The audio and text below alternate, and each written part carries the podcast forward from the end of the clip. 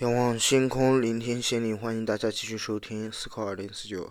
今天还是插播这个大听有闻的节目。节目内容呢，同样是来自西西弗斯 FM。第一个问题呢，是昨天这位听众朋友啊，他又问好多问题了。今天又提了两个、三个问题，我们看一下啊。就这个 S T P A U L 这个听众朋友，他说烧伤后痊愈的皮肤是。嗯，白一块红一块，为什么颜会颜色不均匀？是不是烧伤不均匀？这问题问的，就把我给难住了。我个人觉得应该不是因为这个烧伤的不均匀导致的啊，就是它根本原因应该不在这一块，而且。烧伤以后这个痊愈的状况，我个人不太清楚啊。你应该是有点经验，它是这个红一块白一块的，这个原理可可以研究一下啊。然后下一个问题说，为什么受伤后会很疼，会疼很久，直到完全痊愈？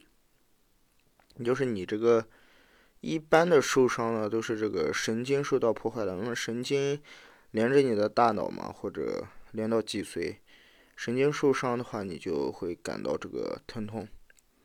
那么，直到神经自然修复好了，它痊愈了，呃，疼痛感才会完全消失嘛。就这，这个还是比较简单的。然后下一个问题还是这位 S T P A U L 听众朋友提问的：为什么打麻将，麻将和桌子不是平行的，而是斜的？嗯？嗯，这个问题我没太看懂，因为我自己这个打麻将的时候，我记得麻将跟桌子应该是平行的吧，不是斜的吧？这个你你再想想，或者我们在等盒子老师啊，看盒子老师怎么回答。下一个听众朋友叫顾德彪，他说：“为什么人？请问人为什么要换牙？”这个这个分好几种情况，首先肯定是有好处呗，就不换牙的话，那就就得分情况，一种就自然换牙，这种很少啊，基本上很多人的很多牙齿一辈子都不会换吧。那么大部分情况下都是被磕到了或者怎么样，然后牙齿就嗯掉落以后，它就会换牙，但这个也分时间嘛，一般。过了二十多岁以后，他那个就基本不会换牙，他有个周期，我记得。这何子老师应该会好好讲，你等何子老师看一下他怎么说。下个听众朋友是叫 H 小伙子，他说：“因为，请问小猫患上腹水能自愈吗？”谢谢盒子。这这个也等盒子老师吧，这不知道啊，我这标题我都没看啊，我都是临场发挥的。逆蝶 TQ，这位听众朋友提问说：“请问盒子，我们人类在伤口愈合时会感觉到痒，盒子觉得这点是否是进化的 bug？” 呃，我个人觉得是 bug，尤其你后面这个说的，你说如果痒就会想挠，而挠了容易感染，这不就不合理了吗？嗯。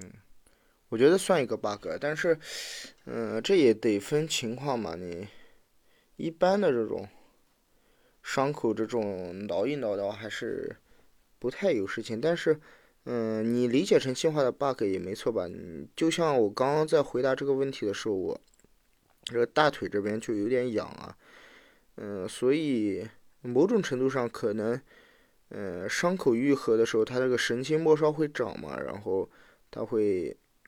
触发你的这个神经呢，就会有点痒，这个可能和我们平时就不知道什么原因会痒，原理可能是一样的，我个人是这么猜测的。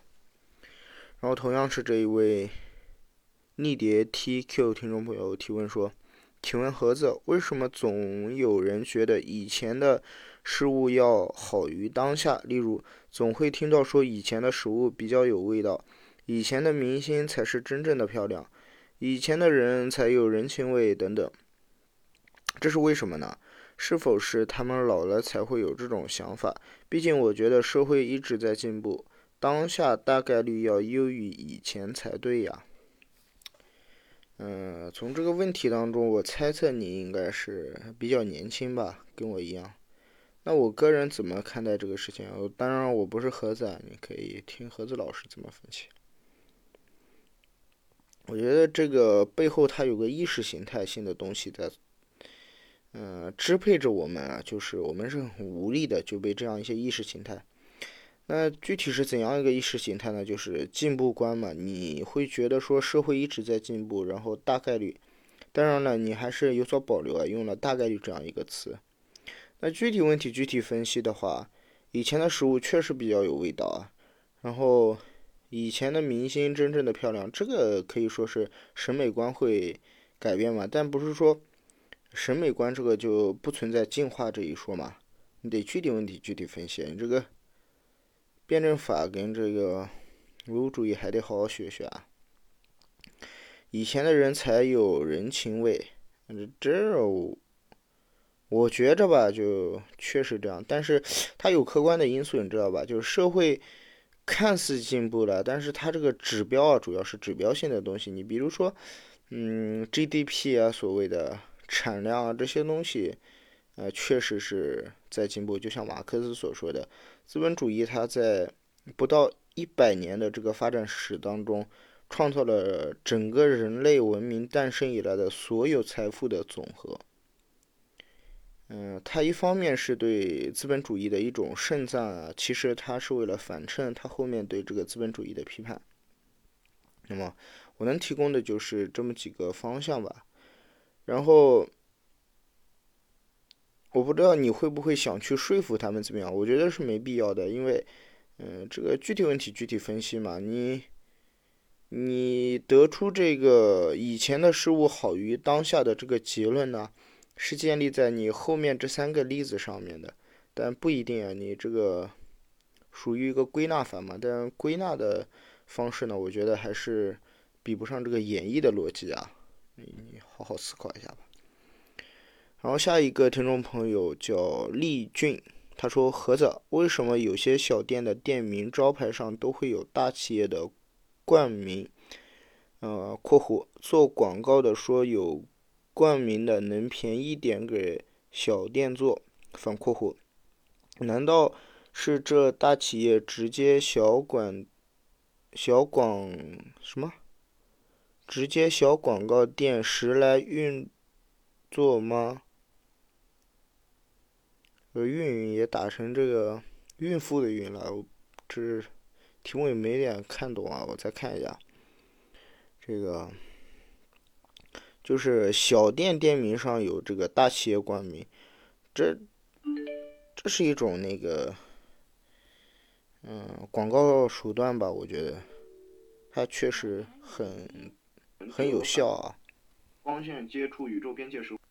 你把这个问题组织组织，我们没太看懂。好吧，那今天呢也就随便给大家录制了这么期节目吧。其实也凸显了我这个无知啊，就很多问题都答不上来，或者说答得上来的没几个问题啊。所以我得反思一下我后面的这几期节目，或者我今后的这个学习努力的方向。比如得学习一下这个。麻将桌子跟这个麻将的平行关系的问题，还有受伤受伤的这个原理，嗯，以及这个进化论，还有广告学，以及昨天的这个国家机关的这个问题，这些都要好好去学习一下，得确实得好好学习一下。行吧，那今天呢也就这么。胡乱的给大家录制了不到十分钟的节目，感谢大家的收听吧。嗯，还是希望大家能够关注一下我那个系列节目《哲学史》。上一期已经把这个近代哲学录完了，然后我一直想录这个现代哲学，但是播放量不太行啊。好嘞，就说这么多，感谢大家收听，晚安。